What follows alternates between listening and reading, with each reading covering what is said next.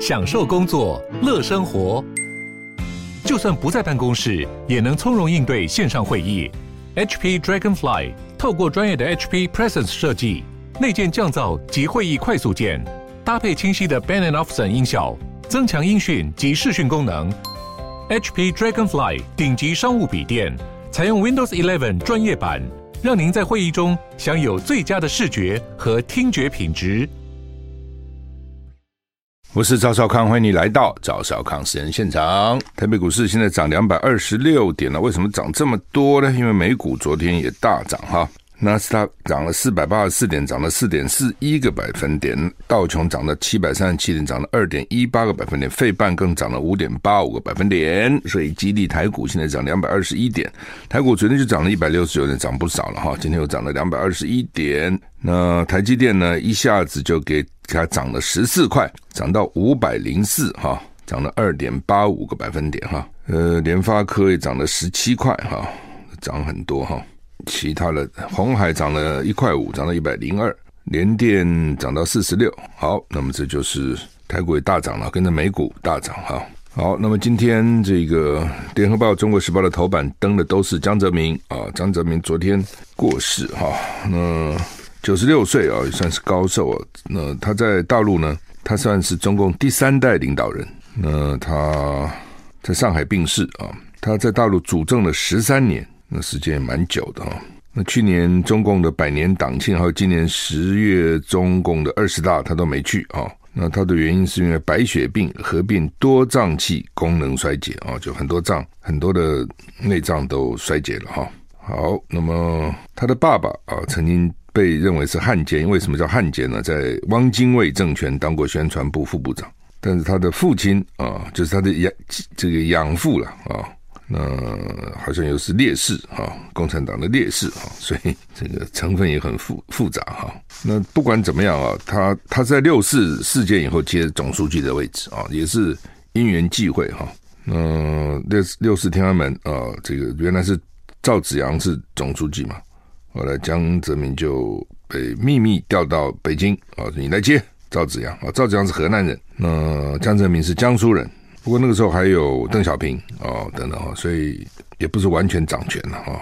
那他把政权后来交给胡锦涛，但是好像说这个他那时候还还担任中央军委嘛，所以就是说扶上马哦，他还要保护一层啊，就讲说军权还是不放啊。他是一个，你现在回想啊，跟现在的老共的这个领导人比较，他算是比较西化吧，或是说比较上海人吧，我想可能又是不一样。比较喜欢跟跟外外国，他访问了七十几个国家，同时他我记得印象比较深刻，他骂那个香港的记者哦，骂香港的记者哈、哦，大概香港记者问他一些问题，他说你们 too young，因为记者都很年轻嘛，too simple 太简单了，sometimes naive 算得还蛮客气的，sometimes 偶尔有的时候太天真，too young too simple sometimes naive，这也没办法啊，全世界的媒体其实都是这样。因为美国还有一些比较资深的啦，有了，你看跑白宫啊，还有一些比较资深的，台湾几乎没有。台湾你看到哪一个资深的这个记者在跑线？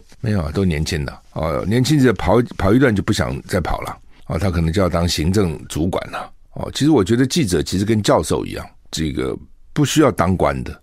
我教授，我觉得光感教授也很大。我在我自己的这个位置上教我的书，做我的研究，我干嘛一定要当系主任？一定要当校长？一定要当教务长？一定要当训导长？不一定了，有的人有能力或者有有兴趣去干了，我就好好做我的教授就好了。像那记者也是，我干嘛一定要当主任？我干嘛一定要当总编辑？我的记者，我把我的线跑好，对？所以美国很多人，我看那种政治记者哦，一辈子都是做记者，他也没看他做什么官哦，然后也受到相当的敬重。在你在这个县里面能跑出权威性来，任何事情只要建立你的权威的地位，那。我们这边的记者可能香港是一样，就是年轻。那年轻的好处是有冲劲、有正义感，坏处是事情看看不全面嘛。你很难要求他那么年轻，二十几岁刚大学刚毕业，记者能看到全面，怎么可能呢？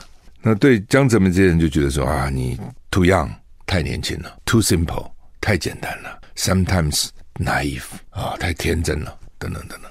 呃，这个年轻没办法哈。我记得那时候我还在。在独立法院啊，等等，就很多外国记者、外媒都是年轻女记者，特别就问啊，你们怎么不独立呢？对不对？中共政权那么那么可恶，你们为什么不独立呢？他当然他从他他觉得很有正义感啊，他觉得他黑白分明。然 后我就跟他讲，我说你台湾就在大陆旁边呢，你独要打你怎么办呢？你不在美国，也不在英国，他们想法就很简单，你不喜欢那个政你就独啊。呃，好吧，江泽民他喜欢唱歌啊，常常在在国外的时候唱歌，Love Me Tender 啊，猫王的。那陈奎苗也是去跟他见面，陈奎苗委员。后来陈奎苗回来跟我讲说啊，他很有趣。我说怎么有趣？他本来一边跟他安排，可能就是讲半个钟头啊，一个钟头，反正有个时间嘛，就一发不可收拾，讲不停。他外面的秘书一直来进来讲说，下面约会，一直跟他讲是时间到了，时间到啊。他说没关系。再等一下，再等一下，就一直讲讲他们讨论什么呢？诗词歌赋，因为陈奎淼是中文系教授嘛，讨论诗词歌赋哦，显示他有文学素养。然后完了以后，他还问陈奎淼，他说：“外面人都说我哈、哦、好像很野蛮，共产党不野蛮吗？他说你看我像吗？你看我像个野蛮的人吗？你看我像个？他觉得共产党就是那种面目哦，这个很凶凶狠的。你看我像吗？好，那么。”大概那个时候，陈陈坤淼跟我讲，有跟他建议了哈，就是说，你们每天两岸什么一家亲，台湾人到大陆当被当成外国人去参观呢、都是特别贵。大陆人有大陆人的价钱，台胞就有另外的价钱，就你们台湾人有钱嘛？他你这是什么意思呢？你这真的有对台湾人有有有有把台湾人看成你们的同胞吗？你现在同胞就应该同样的价钱呢、为什么这个台湾人特别贵呢？后来江泽民。大概有听进去，后来到了就改了。台湾人跟大陆人收一样的钱，没有要你收特别的这个费，表示还算能够接受别人的建议哈。呃，这个东西当然就是比较了。看起来江泽民跟习近平完全不同的人，他不可能是相同的人，一代一代一代的当然是会不同。那江泽民的时候呢，基本上就是韬光养晦，就是呢我不出头，不强出头。我想这个可能是他自己的经验哦，在大陆那种高层那样斗争，怎么会挑到他呢？可能就是韬光养晦，所以呢，他可能觉得中国那个时候呢，应该默默的发展，把经济搞起来，把科技搞起来哦，然后但是不要国际不要强出头，所以那个时候美国跟他也很好啊，哦，西方觉得中国也还不错。啊，那但是我有时候在想说，你现在你就算想要韬光养晦，肯定也不行了，因为那个时候人家不知道你在干嘛，你不够强嘛，也不够富嘛，哦，才刚起来嘛，你想那个六四之后。他就是不去投资，全世界都在排挤他，那他当然要低姿态嘛。那等到现在经济也起来了，经济起来，他军事一定会起来嘛，投资嘛。那你说你要装说我现在很穷，我要装说我很弱，你装不了啊？你怎么装呢？也很困难啊。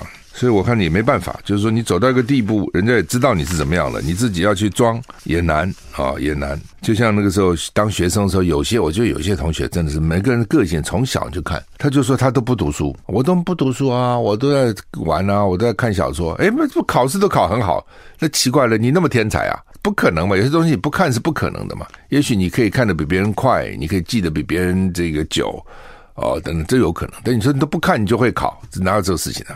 那有些是这样，我的意思就是这样。你就跟他讲说我没有，我很弱，不可能嘛？你那个表现出来不是这样子嘛？哦，你现在躲躲不了人嘛？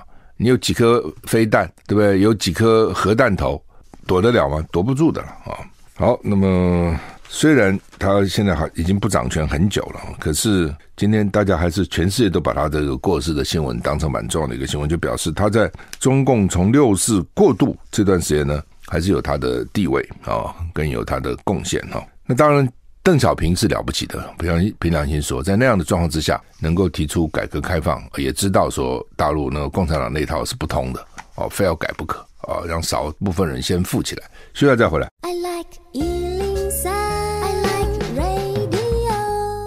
我是赵小康，欢迎你回到赵小康时间现场。台北股市现在涨两百二十八点哈。好吧，这个蒋万安当选台北市长了，当然是国民党很高兴，蓝军很高兴。但是他留的那个立委怎么办啊、那个缺要补选了啊、当然中选会很坏啊，平常讲民进党是很坏的，就是说立委辞职以后呢，出缺了三个月之内可以公告，三个月之内都可以。但是呢，你公告之前都可以迁户籍。但是呢，那个时候你记得吗？就是民进党做事，它是有一系列的，你当时看不，我都没看出来。当时呢，不，他们就逼那个蒋万万辞嘛，你赶快辞，你要辞就赶快辞。那蒋万安就辞了嘛，啊，你怎么差六天哦，你怎么讲了以后十号啊，十号怎么怎么讲了，十六号手续都没办完啊，等等等等。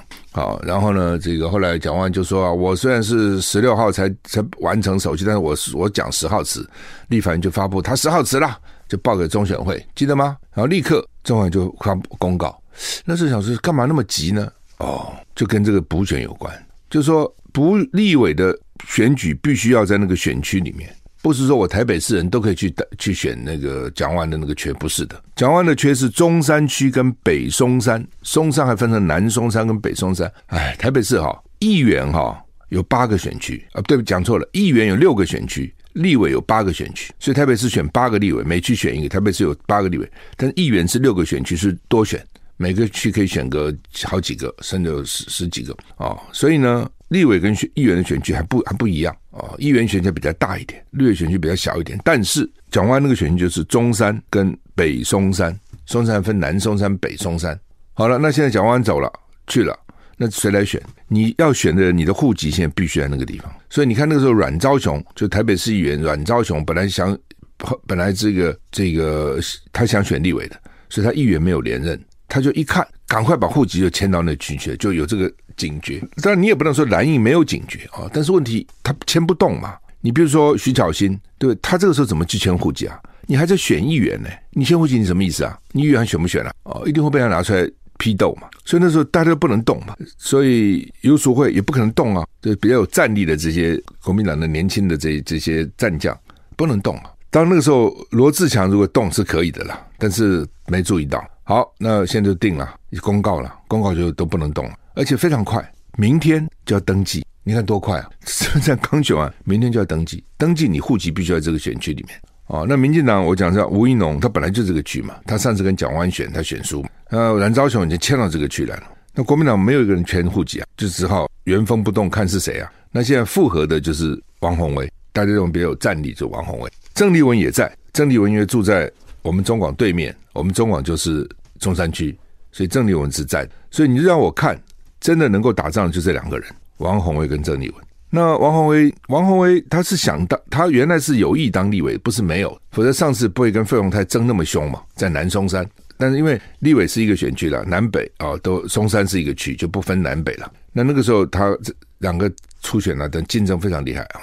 那所以王鸿薇是，而且他有资格，王鸿薇的条件，他的程度哦，有些程度不够，你当立委是自曝其短，闹笑话而已，他是够的啊，所以。对王宏威来讲，这是一个好的机会，本来是一个好的机会，对不对？你就就去选了嘛。哦，但是呢，我想他也是经过天人交战了，他何尝不知道这是一个机会呢？而且立委，你一旦上去，你就上去了嘛。他 这这个东西这很难讲，这人质互见。我旁边问了几一些朋友，也有不同的反应，有的就认为说去选嘛，有的认为不好，说这样你才才议员都还没就职，你就跑去选另外一个。呃，那他大概也征询了一些人，主要他，我觉得他，因为他记者出身嘛，他可能征询了不少记者朋友了。那你知道记者，记者的个性啊，第一个是怀疑，任何事情先怀疑，那么你是不是个坏蛋？讲的话是真还是假的？第二个记者呢，都比较负面。你自己想，记者报新闻一定找负面报，他不会报正面新闻。记者的个性都是比较负面哦，像我们看事情常常看光明面，记者看事情就会看黑暗面。先看那个负面，否则他不当当不了好记者，都看光明一面，他搞什么东西啊？那另外呢，就是记者可能就觉得他比较黑白分明吧，哦，觉得哎不应该，就就是这样哈。那问题是国民党就惨了，他没有什么人呐、啊，因为他就是这样，我不讲嘛，他只有王鸿薇跟郑丽文，只有这两个。休息再回来我喜欢。我是赵少康，欢迎回到赵少康时间的现场。台北股市涨两百四十点，好，反正现在的情况呢，就是我认为这个选区能够选只有两个人，国民党啊，民进党已经确定了，大概就是吴怡农啊，也是号称帅哥啊。上次呢跟蒋安蒋万安拼了没赢，蒋万安这次卷土重来，而且中山区是他的本命区，那就是他的区。那国民党就两个人可以选，一个叫王鸿薇，一个叫曾丽文。本来国民党昨天开中常会就预备要征召王洪威的，但是王洪威呢，大家也知道，所以他在清晨。他就发了一篇呢，绝不参选，你怎么征召我都不选，所以国民党就没办法，昨天没有办法征召。但因为礼拜五就要登记了，礼拜五就明天就登记了，所以我看国民党大概也许他明天上午去去去再说服嘛，啊，明天上午决定，明天下午登记嘛，我看大概就是这样子。所以昨天没有办法，你看没有看到说征召谁没有？那王鸿薇说不选，我就讲嘛，他担心了，他觉得说 他他刚选了议员就去选立委，对不对？而且议员是十二月二十五号报道宣誓就职了，议员是十二月二十五号，市长也是十二月二十五号。行宪纪念日那天，从我那时候就是这样，十月二十五号就记得很清楚。那你你去宣誓还不宣誓呢？你刚选完，你要去宣誓就职啊？你如果不宣誓，那你会骂。那你选什么东西啊？你刚选完就不宣誓报道就职啊？那你宣宣誓就职，那人家一定这个画面一定被民进党拿来骂嘛，对不对？一定拿出来啊，这个画面啊，这个王鸿薇，你看宣誓就职议员了。然后呢，一月八号选立委，十二月二十五号到一月八号半个月不到，那。所以鸿薇就担心他他怎么选呢？一定会攻击啊，对不对？那我觉得鸿薇的个性也是太求好心切了，就是太在乎自己的这个声声誉了，不愿意因此被人家骂了。有些人可能更不在乎，骂就骂，我选上就算了嘛，管你的。但他不愿意，他觉得不需要，不不会不应该这样子哦。对他来讲，他认为这是他一辈子的事情啊，哦，他他认为一生中可能都会。都会留下不好的印象，所以他不愿意哦。当然，你从大个人他个人的角度，或从整体来看，好像他是坚持是对的哦。很多人也说在这，你看网络上都支持他嘛。但从国民党的角度就惨啦，国民党没有人去站呐。蒋万安当选市长当然很高兴，那立委丢了，这也很民进党一定倾全力嘛。你想嘛，对不对？他只要扳回一城嘛。虽然这一层小小小小的一层，但是。总是媒体会说：“你看啊，这个钟摆摆回来了，民进党又赢了啊，等等哈。而且在立法院，国民党本来就不多了，你再少一席，那当然对。从王鸿薇个人的角度，或是从任何人的角度，一定会这样想：说任期只剩下一年，对不对？剩下一年多了，那我我现在选一年多以后，我要再选，我议员才刚选完，等于一年多选三次，哎，你自己想想看，选三次对一个人是很辛苦的，”选举那是剥剥层剥好几层皮的，对不对？议员选一次，现在再选一次补选立委，到一年多后再去选一次立委，不是一年多选三次吗？啊、那 很辛苦啊。这是另外，第二个就是说，因为鸿威的势力范围，就是他以前的耕耘是在松山，那你现在中山不是他的区，他中山从来没有耕耘过，你只剩下这么一个多月时间。要去耕耘中山，而且中山基本上是比较绿的，它比较传统的区是比较绿的区。当然，现在有变化是大直，大直现在有很多豪宅，有很多新的房子，外面人迁入的，那个不见得是绿的，就是它这个比较有国际观，知识水准比较高，收入比较高啊、哦。那这些人呢，有新的，等于是新住民在大直那边。我觉得这些人不跟传统的这个人不太一样，但是传统还是占大多数啊，中山区啊。那但也不是中山区不能打，因为我在我我以前选立委的时候，我的第第第二次吧，反正有一次呢，他们国民党分给我中山区就是我的责任区，中山北投，哇，这是国民党最艰困的台北市的两个区，北投区、中山区，我打得好好的，我照样拿全台北市最高票，也不见得说不能打了，我还记得我还特别跑到中山，谢长廷住在大直嘛。我还特别跑到，就是大大直那个时候，不是大直，现在不是讲那个豪宅区那个大直，不是讲那个什么美福饭店呐、什么那那那些地方，讲的是比较前面公车站那个地方，实践家专、实践大学旁边那里。我还特别人家跟我讲，这是现场人家，不好意思到现场人家去摁门铃嘛，前后左右都给他摁了，拜托拜托支持我，不入虎穴焉得虎子啊，对不对？就是这样子啊、哦，好吧？那如果王鸿薇不不选郑丽文要不要选？郑丽文也不选。哦，好像他也不选哦，他他他，我好像他就说王鸿薇这为什么不能选呢、别的地方也有这种先例啊，选上了这个再选立委啊都有啊，也也不会怎样的呢。这立委也不选我，我觉得立委该选了，因为立委没有这个顾虑嘛，他是不分区，对不对？他就选了嘛，而且他不需要辞他的不分区嘛，而且你现在来选，你不分区本来就是受要受国民，你看你这次连柯志恩、王玉敏不是现任的立委哦。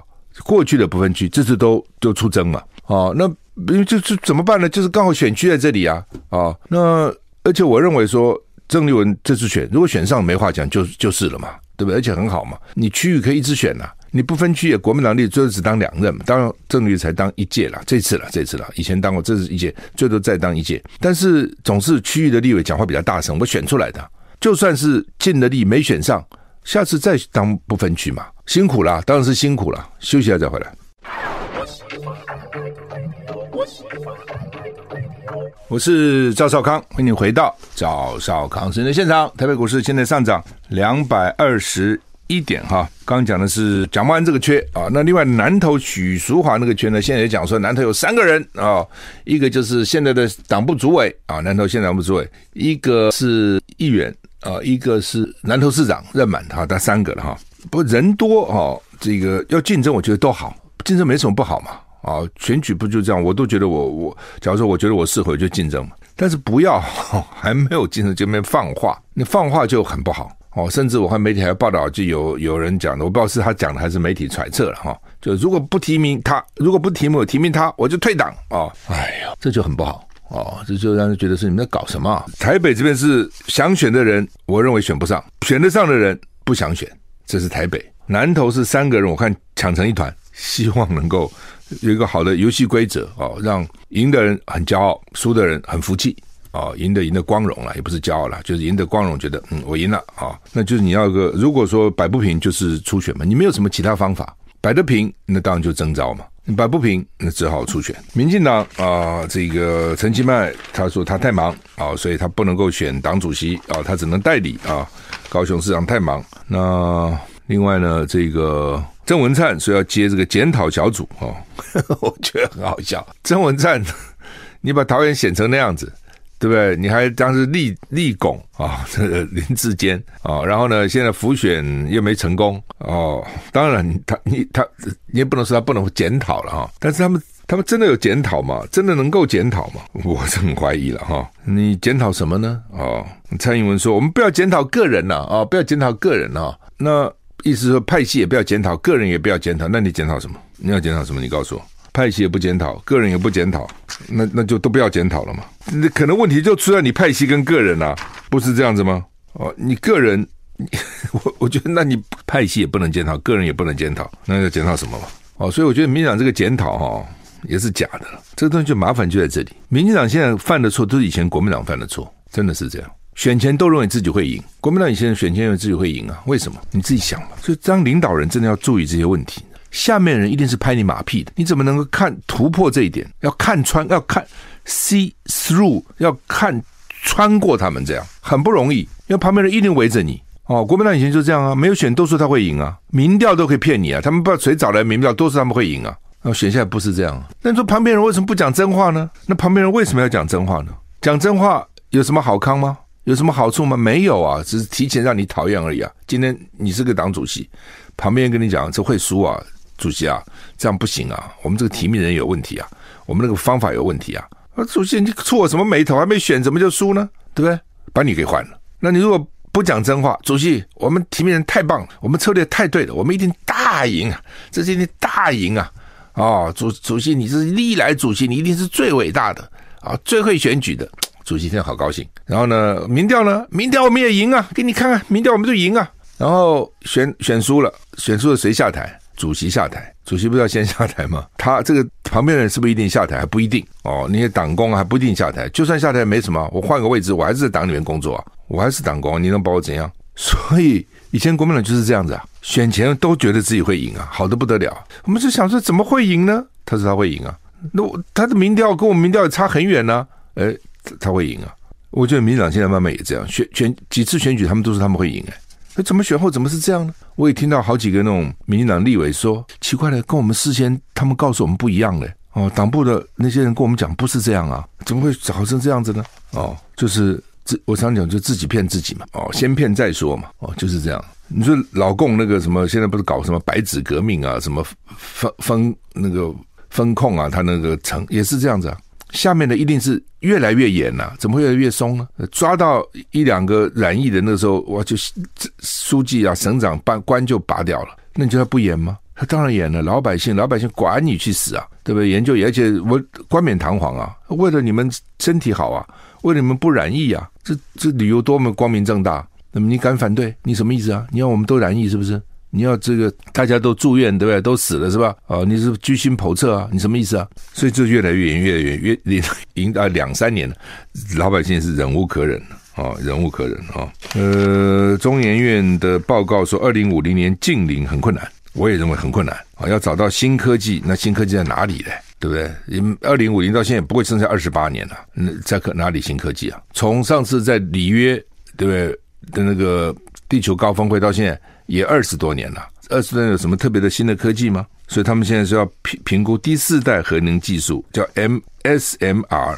哦，就小的核核电了，小的核电厂了，不像现在大的核电厂，小的核电厂啊、哦。但是现在小的核电厂是一个趋势了，但是技术到底怎样出来了没有啊？哦呃，Bill Gates 他们也在弄嘛，小就它叫做小型模组化核反应器哦，所以叫 SMR 哦，小型模组化就是将来这个模组做好了可以到处设哦，那就算发生问题风险比较小，不过也很难讲，就是说大有大的好，小有小的好了。大的好就是说我可以把我所有的人才集中去管理它嘛哦，假定说它是必要之恶。我非要它不可，那我真的是尽全力把它守好，让它不会发生任何问题嘛。哦，小的话就分散了，好吧？我们时间到了，谢谢你的收听，再见。